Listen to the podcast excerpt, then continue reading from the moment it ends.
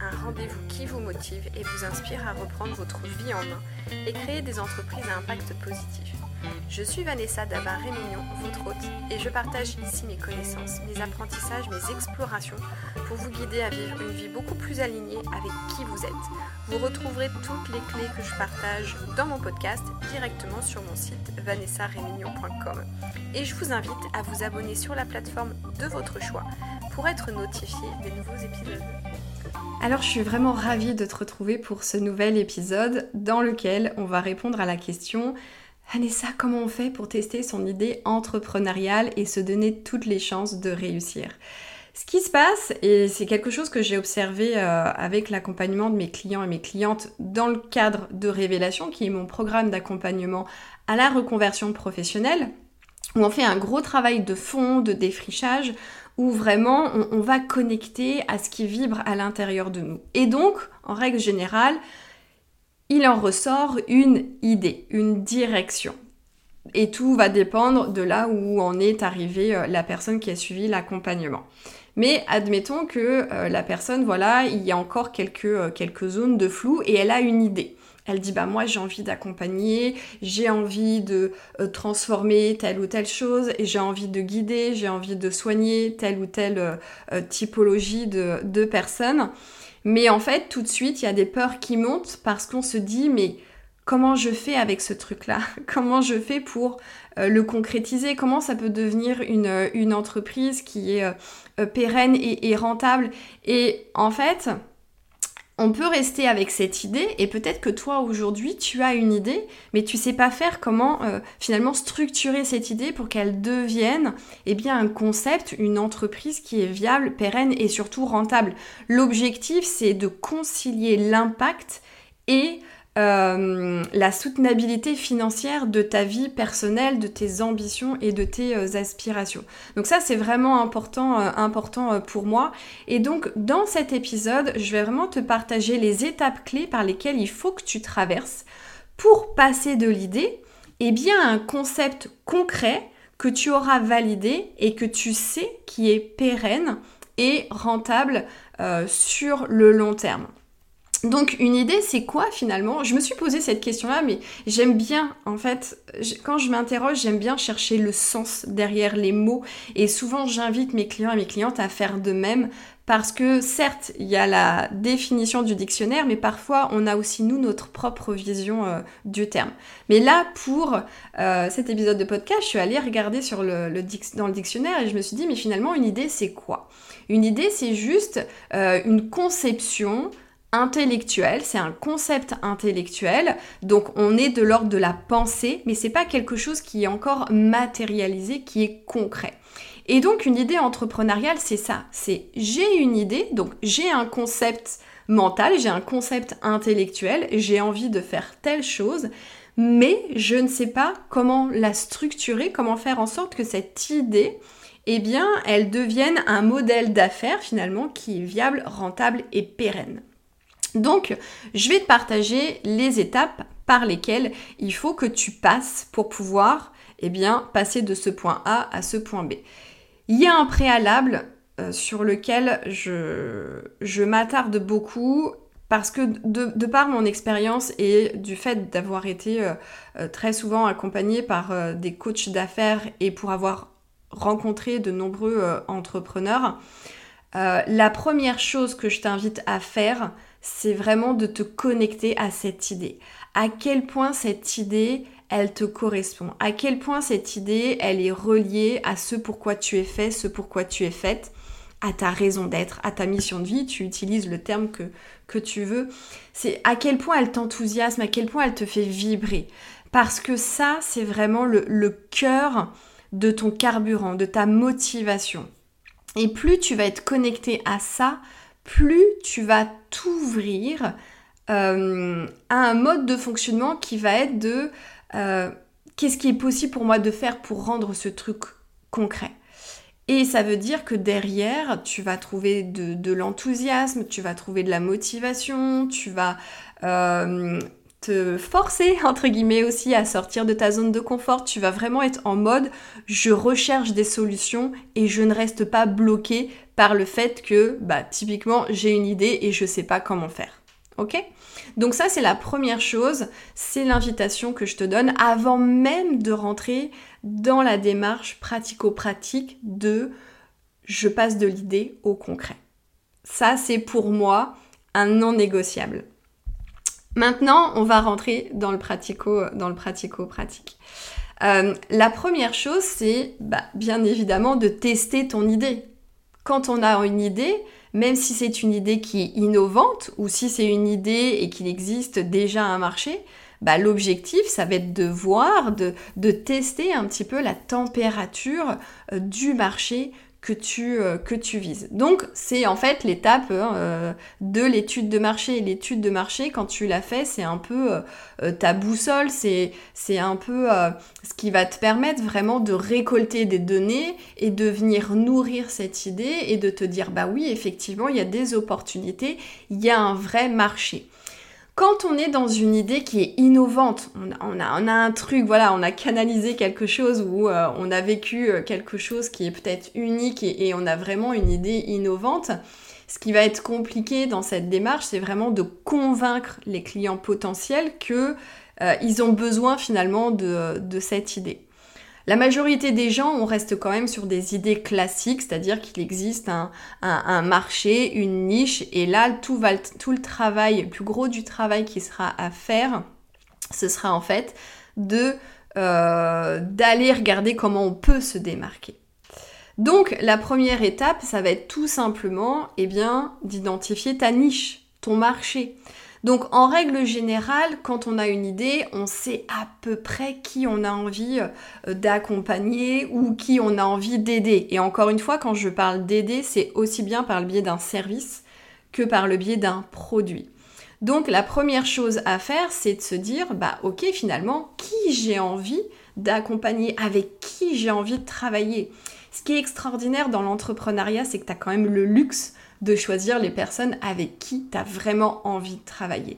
Donc fais cet exercice au fond. Là, je t'invite à aller écouter euh, un des tout derniers épisodes de podcast que j'ai enregistré, dans lequel, en fait, je te donne le guide complet de l'étude de la clientèle cible idéale. Donc, le marché, c'est un peu plus, euh, c'est un peu plus vaste finalement. Le marché, ça va être une typologie de personnes.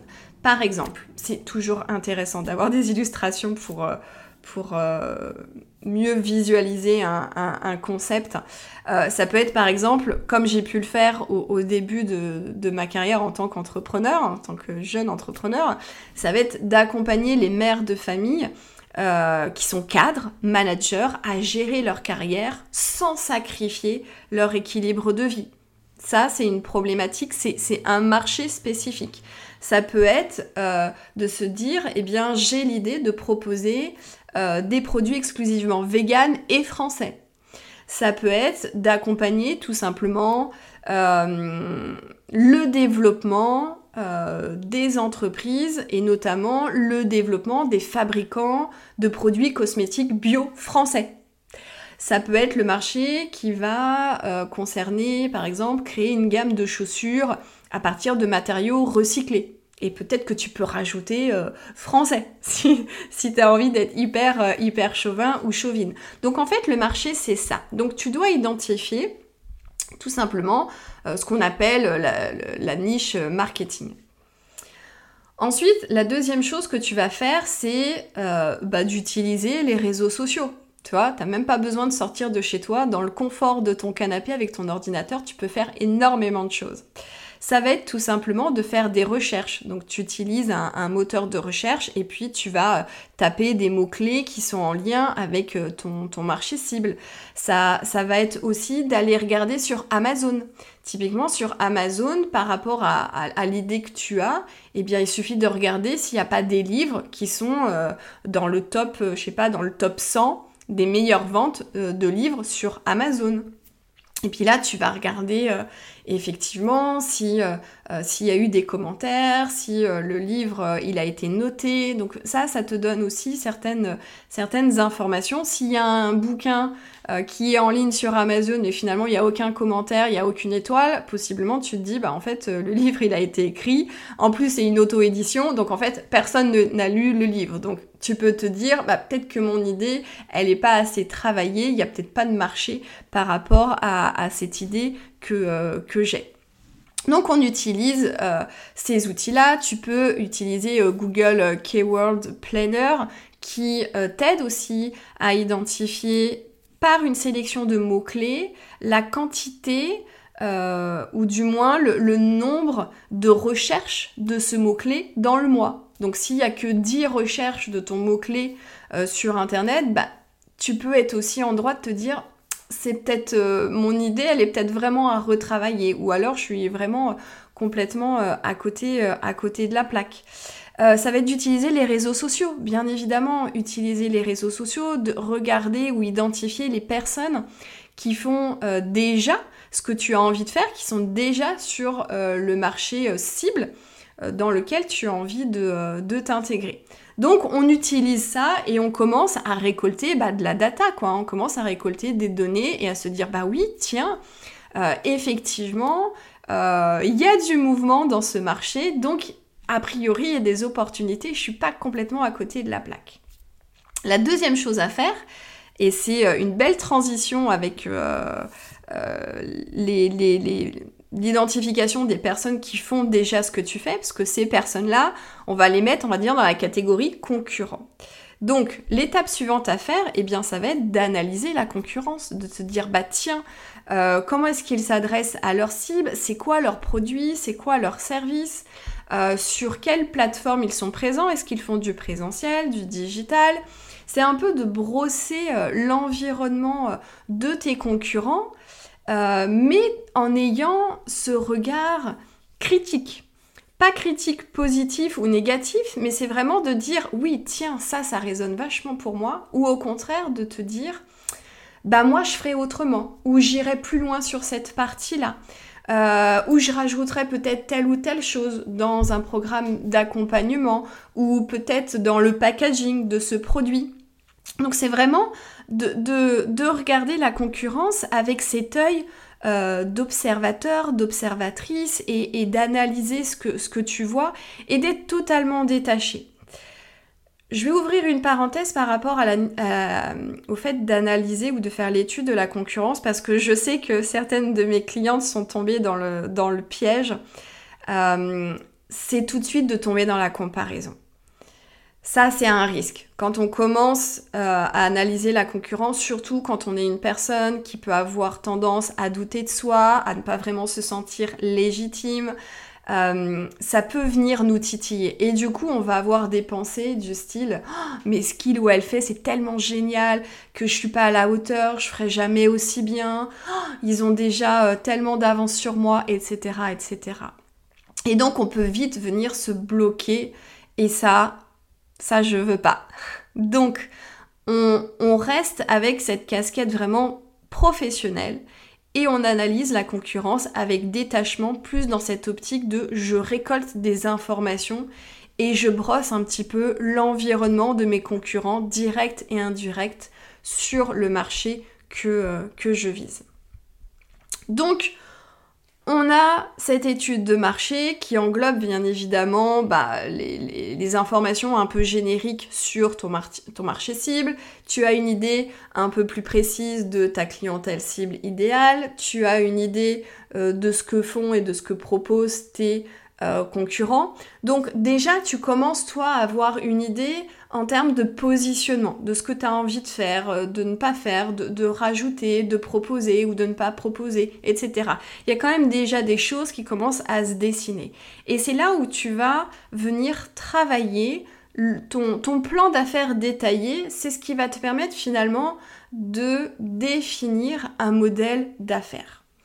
Donc, on va prendre une feuille, tu prends une feuille ou tu prends ton ordinateur et tu vas venir finalement rédiger les prémices d'un plan d'affaires. La première chose que tu vas faire, c'est d'introduire et d'introduire ce plan d'affaires tout simplement en disant bah voilà, j'ai cette idée, j'ai envie de créer une entreprise qui va apporter telle ou telle chose, tel ou tel bénéfice, tel ou tel impact et voici mes objectifs d'ici euh, un an, trois ans, cinq ans. Ça peut être encore un peu flou pour toi à ce moment-là et c'est totalement ok. Encore une fois, on est dans les prémices, mais ça t'invite toi à être dans cette projection. Et quand on est dans une projection et qu'on y pense régulièrement et qu'on on, est comme ça en fait avec des, euh, des pensées qui tournent autour de ces choses-là, on est juste en train, nous, êtres humains, en train d'éduquer notre cerveau à dire, bah moi je veux atteindre ce truc-là.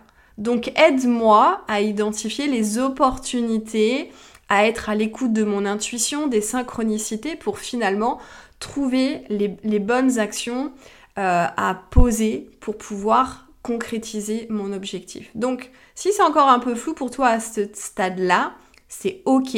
Encore une fois, on est dans la prémisse, on est dans un travail préparatoire et tout ce que tu vas faire, c'est pas quelque chose qui est figé dans le marbre. Ça a vocation à être euh, développer, ajuster, modifier. Donc on est vraiment aussi dans cette dynamique d'itération où on sait que les choses vont s'affiner indéniablement.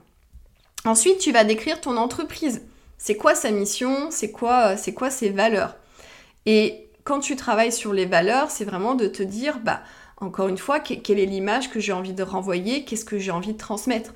Typiquement, si tu vises euh, le marché cible de euh, j'ai envie de proposer euh, des produits véganes français, bah, indéniablement, tu vas derrière véhiculer des, valeurs éthiques, éco-responsables, de préservation de l'environnement, de bien-être aussi. Tout va dépendre de l'angle d'attaque euh, de ton angle d'attaque. Euh, donc voilà, donc on réfléchit aussi à ces valeurs d'entreprise par rapport à la mission, par rapport à la raison d'être de ton entreprise. Ensuite, tu vas venir reprendre les informations euh, de ton analyse de marché, tout simplement. Ensuite, tu vas réfléchir à ta stratégie et de définir tes objectifs. Donc la première étape, c'est de définir ton objectif. Donc ça peut être peut-être, eh bien mon objectif d'ici un an, euh, c'est de pouvoir euh, vivre de mon activité. Donc ça veut dire peut-être que d'ici un an, j'aimerais que mon entreprise génère euh, ses premiers 20 ou ses premiers 30 000 euros de, chiffre d'affaires. Ça peut être ça. Et du coup, la stratégie, c'est ok, bah, quelles actions je vais poser pour pouvoir atteindre ces objectifs? Ensuite, tu vas étayer ton plan marketing. Donc le plan marketing, c'est comment je vais promouvoir mes services ou mes produits auprès de ma cible idéale. Quels vont être mes canaux de communication? Quelles vont être mes stratégies marketing? Est-ce que je décide euh, de ne faire que du présentiel et dans ces cas-là, je vais être plus dans une démarche de réseautage?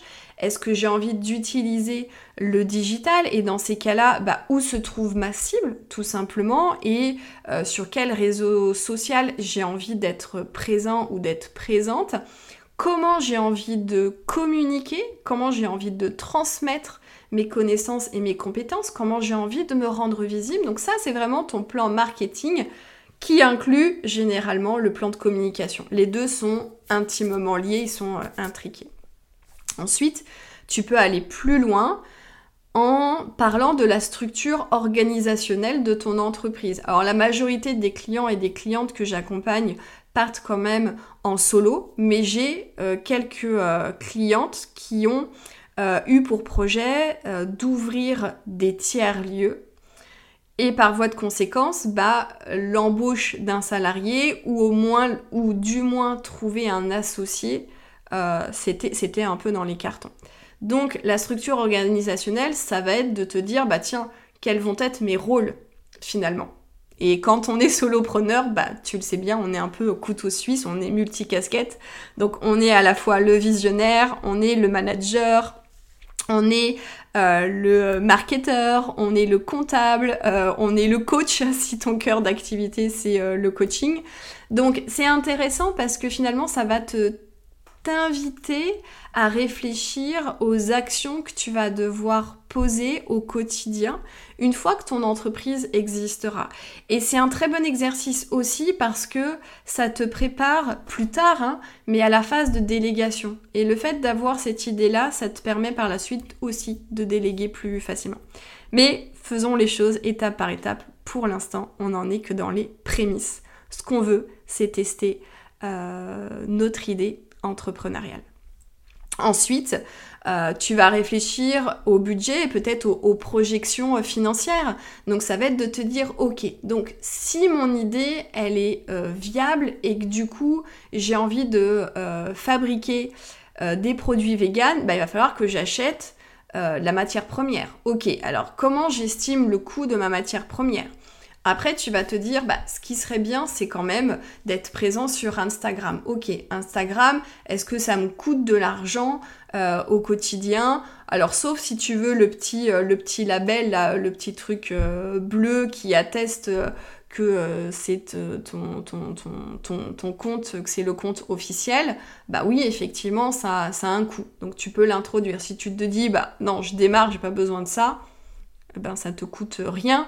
Si tu es plutôt quelqu'un qui aspire à être sur du présentiel et du coup d'avoir un local, eh bien là, il va y avoir des charges de structure, il va y avoir un loyer, donc ça, il faut le planifier. Et ensuite de te dire, bah tiens, quel est finalement le euh, montant minimum, pas forcément de chiffre d'affaires, mais de revenus que j'ai envie de dégager dans les premiers mois ou dans la première année de, euh, de mon activité. Ensuite, tu vas étayer l'analyse de euh, ta concurrence. Donc, tu vas reprendre les éléments que tu as pu euh, faire émerger de cette analyse-là. Et ça, ça va t'aider aussi à trouver ton propre positionnement. Et ensuite, tu peux partir sur un plan de croissance. C'est OK, j'ai cette vision à, un an et comment je vois mon entreprise peut-être dans les 3 à 5 ans plus tard. Ça arrive très souvent avec mes clientes qui, effectivement, le fait de passer de salarié à entrepreneur, c'est un grand gap. Et souvent, elles ont euh, une idée très claire de la grande vision du projet. Mais cette grande vision, elle peut demander des investissements, elle peut demander euh, certaines remises à niveau sur leur cœur d'activité. Voilà, ça peut nécessiter plus de temps mais là où elles en sont dans leur vie aujourd'hui, elles ont quand même envie de se lancer le plus rapidement possible.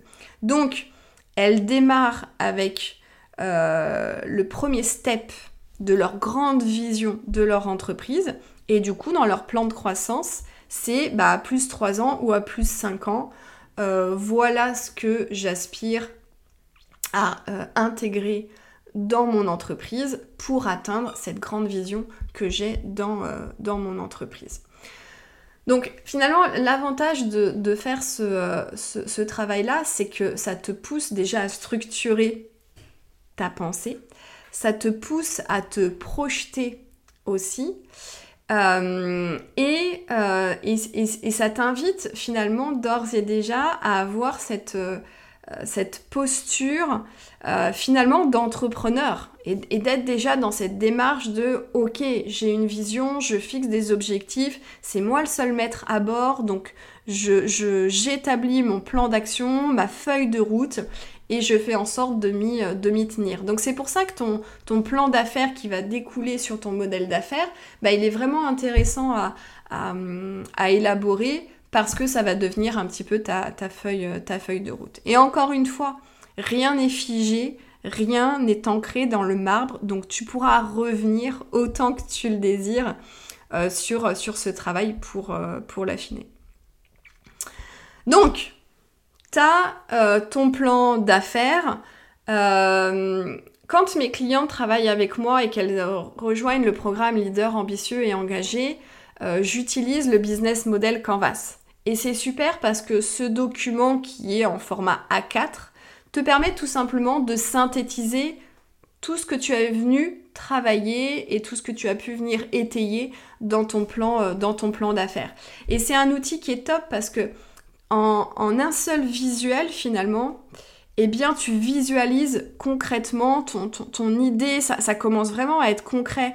Euh, je me souviens d'une de mes anciennes clientes qui m'avait dit ça, qui m'avait dit Ah, Vanessa, ça y est, j'ai rempli mon business model Canvas et ça y est, pour moi c'est concret. Et je, et je prends confiance en moi parce qu'on a fait un travail en amont qui me montre que c'est possible. Et en fait, c'était aussi euh, une, euh, un truc concret qu'elle a pu montrer à son mari en lui disant Tu vois, ça y est, ça progresse. On est, on est dans le concret. Et ça va aussi beaucoup t'aider si tu euh, as envie de faire appel très rapidement à des prestataires. Euh, pour, je sais pas, euh, peut-être créer ton site internet ou pour réfléchir à ton logo, ta charte graphique. En fait, le travail, il est, il est fait, quoi. Et du coup, ça va te faire gagner du temps et ça va faire gagner du temps à ton prestataire. Ensuite, une fois que tout ça est fait, Comment on fait pour aller plus loin dans le, test? Eh bien, on va créer euh, un premier produit ou un premier accompagnement. Mais, mais c'est pas le produit finalisé tel que tu le conçois et c'est pas non plus le service tel que, tel que tu le rêves.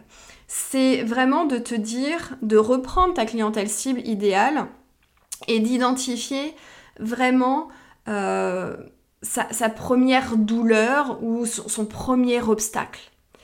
Et de se dire, ok, ça c'est le premier obstacle, c'est vraiment le, premier, euh, la première, euh, la principale problématique de ma clientèle cible. Et je sais quels sont ses désirs et je sais quelles sont ses aspirations. Et du coup, ce qu'on va venir faire, c'est créer une première version finalement de notre accompagnement ou de notre produit et qu'on va venir finalement tester auprès de bêta-testeurs, c'est-à-dire un échantillon de ta clientèle cible idéale. Donc c'est un travail qui peut être euh, pas forcément évident euh, au départ parce que encore une fois euh, on n'est pas forcément rentré trop au contact de notre clientèle cible idéale et donc ça peut coincer à ce moment-là. C'est pour ça que c'est important de vraiment aller sur le terrain et régulièrement échanger avec les personnes que tu as envie euh, euh, d'aider, d'accompagner, parce que c'est à partir de là que tu vas mieux comprendre ce que cette personne traverse, ce qu'elle vit au quotidien et comment toi tu peux apporter une, euh, solution.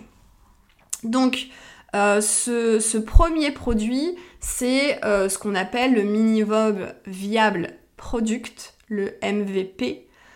Et en fait, c'est vraiment, euh, cette, version 1 euh, de ce que tu as envie d'apporter au monde. Il faut le construire en ayant toujours en tête finalement le désir d'apporter de la valeur. Mais ce qu'on veut, c'est vraiment tester notre idée. Donc, on le fait dans une démarche de OK, je sais que mon produit ou que mon accompagnement va pas au bout de ce que j'ai envie d'apporter, mais j'ai besoin de tester peut-être cette première version ou peut-être ce, premier step que euh, ma cible idéale a besoin de traverser pour pouvoir atteindre in fine euh, son, son désir. Donc, on va venir comme ça réfléchir et ce, que tu peux faire, c'est reprendre le travail que tu as fait sur ta clientèle cible idéale et vraiment d'identifier tous les obstacles, euh, toutes les difficultés ou toutes les problématiques qu'elle peut rencontrer dans sa problématique générique. Et de te dire, bah finalement, euh, qu'est-ce qui la coince le plus là maintenant tout de suite, ou du moins, quelle est, selon moi, la première étape par laquelle elle doit passer pour concrétiser son... Euh, pour satisfaire son, désir. Donc c'est de, de, construire, de réfléchir à la structuration de, de, cet accompagnement, de ce service ou la fabrication de ce produit en ayant ça en tête. Ensuite, ce que tu vas faire, c'est bah, de trouver des personnes qui sont OK pour tester ton accompagnement et euh, ou, ton, ou ton produit. Donc généralement, et c'est ce qui se passe avec mes, euh, mes clients et mes clientes, hein, en règle générale, les personnes n'ont pas, pas, forcément commencé à avoir une communauté sur les réseaux sociaux, ou alors elles ont pu commencer à, communiquer et, à créer une, peut-être une petite communauté. Ça peut être de t'appuyer, en règle générale c'est ce qu'on fait, hein. on s'appuie sur notre réseau existant, réseau personnel et réseau euh, professionnel.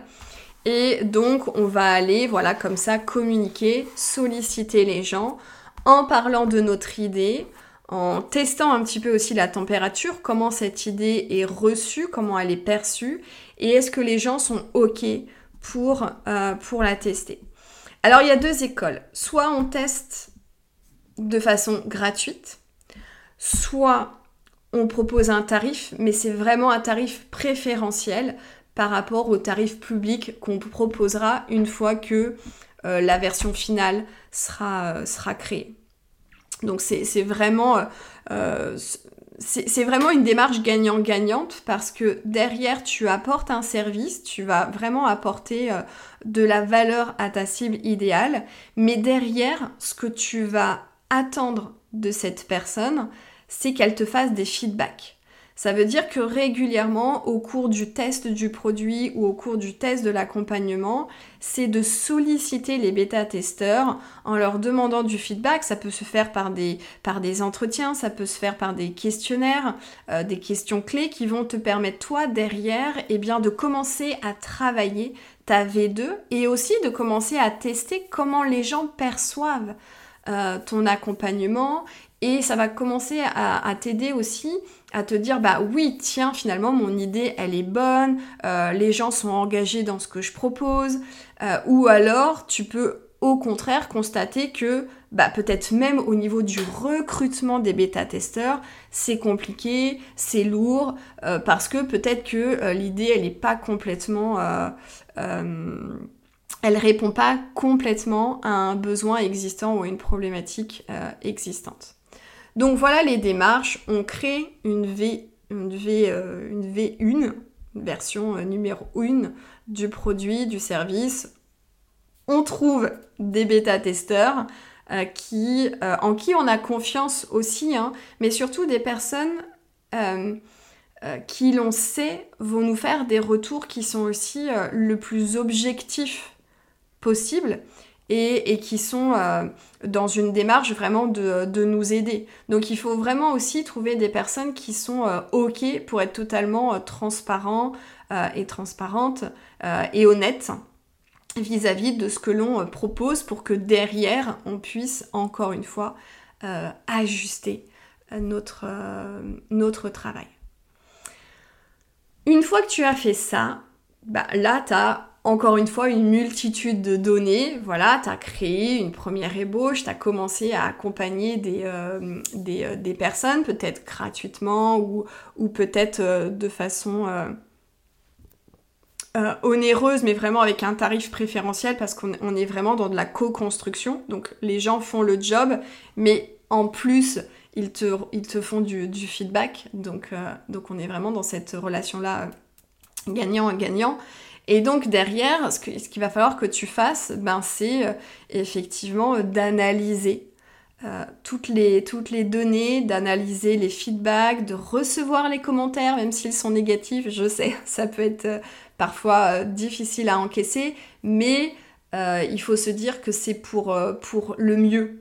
Et le mieux, ça peut être bah, tout simplement de se dire que son idée, elle n'est pas viable et de se dire, bah c'est ok, euh, c'est pas la bonne idée ou il faut que je retravaille mon idée. Ou alors ça peut être de se dire bah, j'ai une marge de progression et j'ai pas mal de choses euh, à mettre en place pour faire en sorte que ce que je propose eh bien, euh, réponde vraiment aux attentes de ma cible idéale. Et derrière, ça va te faciliter le travail euh, lorsque tu vas lancer ton entreprise et que vraiment tu vas être dans une démarche euh, d'impact et de, créer euh, ta propre richesse parce que tu auras vraiment un produit qui, répond aux attentes de ton marché cible et donc plus, facile, plus facile à vendre. Donc, quand tu vas faire cette, cette, analyse des résultats, ce qui est intéressant, c'est d'avoir en amont réfléchi à des indicateurs de performance. Il y, en a plusieurs hein. quand on est entrepreneur, on, suit en fait hein, des indicateurs de performance qu'on appelle des, KPI. Et en fait, là, par rapport à là où tu en es dans ta démarche de tester ton, ton idée, eh bien, peut-être que ton indicateur de performance, ça va être bah, le taux de candidats intéressés par le bêta-test, ça peut être le taux d'engagement euh, des personnes, euh, ça, peut être le taux de satisfaction. Donc, c'est vraiment de, te dire, euh, ok, comment j'analyse mes résultats et comment je me conforte dans le fait que oui, c'est une bonne idée et que ce que je propose, il y a un vrai marché et que euh, ce que je vais créer, eh bien, ça aura un impact, c'est viable et, euh, pérenne. Donc, on est euh, comme ça constamment dans cette démarche, encore une fois, hein, d'itération. C'est vraiment de te dire rien n'est figé dans le marbre. Donc tu vas revenir régulièrement sur tes documents, tu vas venir ajuster ton modèle d'affaires, tu vas venir certainement ajuster aussi hein, ta clientèle cible idéale parce que euh, euh, peut-être que toi, tu as une vision d'un certain truc, que c'est quelque chose qui est vraiment important pour toi et tu veux que ta cible idéale colle avec ce truc-là. Et donc c'est ça, c'est totalement, euh, c'est totalement ok. Donc on est vraiment comme ça dans cette flexibilité et dans cette adaptabilité euh, où en fait on va jouer, bah oui, avec les imprévus, euh, où on va jouer avec les commentaires, les, euh, feedbacks de, de, notre audience, tout en gardant finalement à l'esprit notre vision, nos valeurs, qui l'on est, qu'est-ce qui, qu'est-ce qui nous fait vibrer. À aucun moment dans le processus, euh, je t'invite à te travertir pour rentrer dans un moule ou pour faire plaisir aux gens. On, est vraiment là à, oui, apporter de la valeur, apporter une transformation à ton audience cible, mais tout en étant aussi dans l'écologie de qui tu es, de comment tu fonctionnes et dans ce qui est ta vérité. Et ça, c'est vraiment important. Voilà ce que je voulais te, partager par rapport euh, au fait de tester son, idée entrepreneuriale et c'est vraiment clé, c'est vraiment indispensable avant de commencer à réfléchir au statut euh, euh, et de, commencer à, se lancer, à vouloir accompagner les gens. ce, ce travail-là, oui, il demande de l'engagement, il demande du temps, mais derrière, c'est vraiment pour te conforter dans, euh, dans ce que tu as envie de créer. Et trop souvent, on est dans l'impatience, on est dans la précipitation, on veut se lancer, on veut changer de vie professionnelle. Mais encore une fois, l'entrepreneuriat, ça a ses codes, ça a ses modes de fonctionnement. Et euh, si tu n'adoptes pas tout de suite la bonne attitude, la bonne posture, et si tu n'es pas dans une démarche de stratégie, avec des objectifs clairs, euh, bah, en fait, euh, tu, risques grandement de te prendre, de te prendre le mur.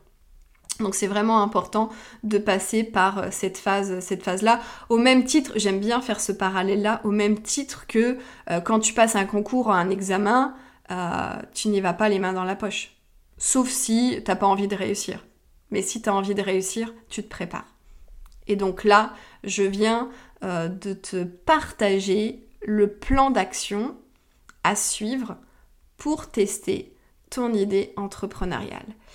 Et euh, c'est quelque chose que je refais moi régulièrement et je suis aujourd'hui dans cette phase de test d'un nouveau service et donc je vais être en recherche de bêta-testeurs.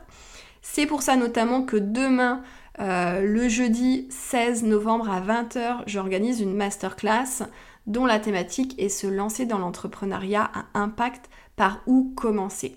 Je vais te partager du contenu de valeur, on va aller plus loin sur la structuration du modèle d'affaires, sur euh, les erreurs à éviter, c'est quoi la posture entrepreneuriale, ça veut dire quoi être entrepreneur concrètement? Et à la fin, je vais te proposer une opportunité qui est justement de tester mon minimum viable product, donc mon MVP, euh, que je suis en train de créer. Alors je pars pas de zéro parce que euh, c'est quelque, c'est la plupart des modules sont issus de mon accompagnement qui est leader ambitieux et engagé, mais là je suis dans une dynamique de formation. Donc c'est totalement différent. C'est-à-dire que dans leader ambitieux et engagé, on est sur un accompagnement. Donc oui, il y a de la transmission de connaissances et de compétences. Il y a un accompagnement en mode coaching. Mais là, l'offre que je propose, c'est de la formation telle qu'on l'entend selon les critères Calliope. Donc, je vais être dans cette démarche-là. Donc, je vais beaucoup communiquer autour de, de l'entrepreneuriat, surtout de la micro-entreprise. Et je vais parler de ce, euh, euh, de, ce produit qui est la V1, qui a vocation à s'étoffer, bien évidemment. Donc ça, je le garde, je le garde en tête. Mais je vais recruter les 4-5 personnes euh, qui vont venir tester ce programme de, de formation. Et je vais les solliciter, je vais obtenir du feedback. Alors, euh, bien évidemment, euh, moi, ça ne sera pas quelque chose que je vais offrir gratuitement, mais il y aura un tarif euh, très très préférentiel, c'est-à-dire 50% du, prix, du prix public. et c'est une formation qui durera trois mois avec vraiment des, des, retours individualisés, personnalisés. Donc c'est une très belle offre, c'est une très belle opportunité. Donc si ça t'intéresse, je t'invite euh, à t'inscrire à la masterclass qui aura lieu le jeudi 16 novembre à 20h pour euh, découvrir tous les détails de cette, euh, de cette opportunité, de cette offre hein, qui est en mode bêta, bêta test. Et je voudrais aussi te remercier parce que, parce que je sais que vous êtes fidèle au podcast, que toutes les semaines il y a de nouvelles personnes qui s'abonnent. Donc merci beaucoup parce que euh, du coup ça me motive à continuer à, faire ce travail de à la fois être sur YouTube, à la fois être sur des plateformes de podcast et être à la fois sur mon blog. Donc c'est quand même beaucoup de travail. Donc euh, merci de me, de me suivre, d'être fidèle, euh, d'être fidèle au poste et surtout euh, merci aux personnes qui mettent 5 étoiles à mon podcast. ça soutient mon travail, ça me motive et ça me donne envie de, de continuer. Donc voilà, je t'invite vraiment là à mettre 5 étoiles sur cet épisode de podcast, à en parler autour de toi si, si tu sens que ça peut aider d'autres personnes. Et puis bien évidemment, on se retrouve très prochainement pour un nouvel épisode.